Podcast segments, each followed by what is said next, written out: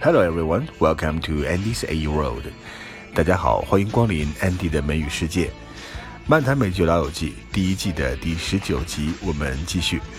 首先，第一个对话，Between Ross and Rachel。Ross arranged a dinner with wine and he tries to woo Rachel，就像他上上节课我们讲过的一样，他想要 woo，也就是追求 Rachel。However, Rachel lost Ross the monkey and she could not pretend nothing happened. 但 Rachel 呢丢了 Ross 的猴子，她又不能假装好像什么事都没发生。在这段对话里面，Ross 说了一句话：“I kind of wanting to run something by you。”因为他要想跟 Rachel 来表白，所以他用了这个短语 “run something by you”。Run something by somebody 就是把什么东西来解释给某人听。Could you run the rules by me again？你能再给我解释一下规则吗？把这规则再跟我说一遍吗？那 Ross 就要跟 Rachel 说一下，为什么我们要喝红酒？为什么我们要在一起聊这个天儿？是因为我想要向你表白。但是呢，还没有说出口的时候，Rachel 就说了：“不行，我不能再这么下去了。”其实 Rachel 说的是丢猴子的事儿，而 Ross 认为是对他的一个拒绝，turn him down flat。所以他说：“OK，quick and painful。”又快又痛苦的就把我拒绝了。Hi. Hey, how did uh, how did it go today? Great. Yeah? It went great. Really great. Hey, is that wine? Yeah. yeah. Oh. You uh, you want some? Oh, I would love some. Yeah. But you know what? You know what? Let's not drink it here. I'm feeling kind of crazy. You want to go to Newark? Uh, okay. Yeah. Well, uh, we could do that. But before we head off to the murder capital of the Northeast, I was uh, kind of wanted to run something by you. You know how we were, uh, you know, talking before about uh, relationships and stuff? Well. Oh, God, Ross, I cannot do this. Okay, quick and painful. okay, so next the conversation. Ross and Rachel, they went out to look for Marcel, the monkey, and they had an argument. 他们俩吵了起来。其中呢，Rachel 就辩解到：“我不是故意要把你的猴子弄丢丢。Now it's not like I did this on purpose. On purpose means deliberately. 这个短语的意思就是故意的，我不是故意把你的猴子弄丢的。那 Ross 又回答说：“对，不是故意的，但是这就是你 Rachel，你就是典型的做一些 Rachel thing，totally oblivious to people's monkeys。Be oblivious to 就是对什么东西没有注意到的。Oblivious 这个词本身的意思是健忘的，对什么东西不加关注的，它的名字就是 oblivion。” Like a million times. What do you want me to do? Huh? What do you want? You want me to break my foot so bad? Okay, here, I'm gonna break my foot right now. Ow! Oh! Oh, God! Oh, my God, there. Are you happy now? Yeah, yeah. You know, now that you kicked the sign, hey, what? I don't miss Marcel anymore. You know, it is not like I did this on purpose. No, no, no. No, no. This is just vintage Rachel.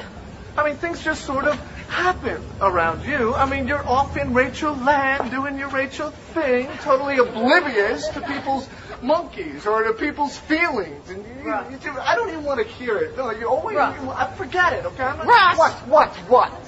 好，下面这个对话是 Ross、Rachel 还有 Rachel 的老同学 Louisa，现在她是动物管理员来处理 Marcel 这个猴子的事情。那 Louisa 在学校里面的时候是很看不惯 Rachel 的，因为 Rachel 是风云人物，而 Louisa 是 nobody。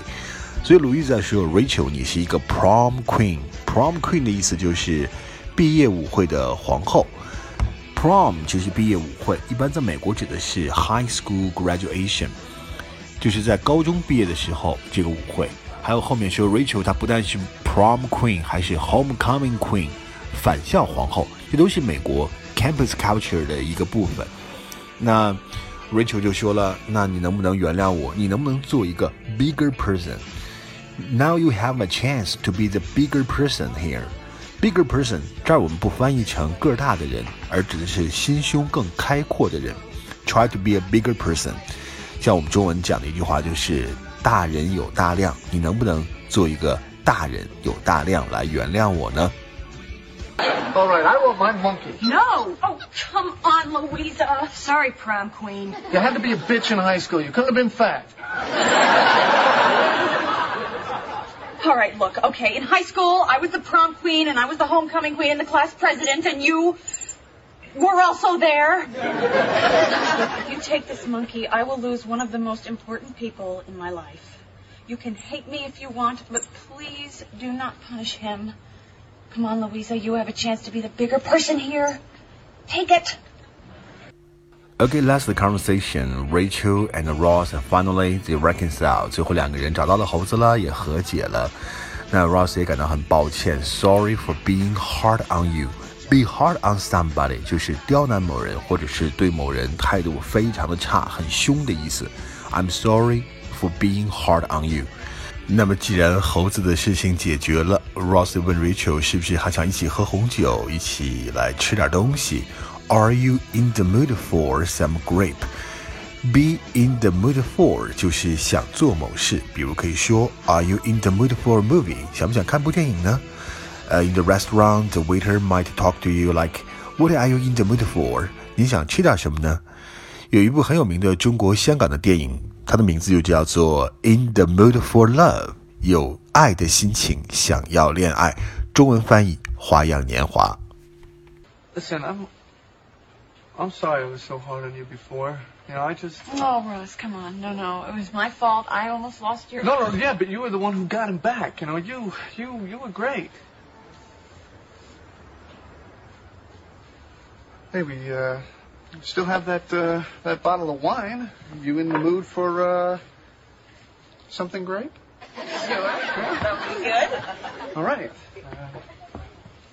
OK，这就是第一季的第十九集的全部内容了。在这一集当中，本来 Ross 和 Rachel 是有一个机会去 step up，把他们的关系往前提升一步，但是由于丢猴子这个事件给搅了局。 没关系，后面的时间还有很长，双儿恋的恋情一定会修成正果。好，这就是今天的安迪的美语世界，我们下期再见，拜拜。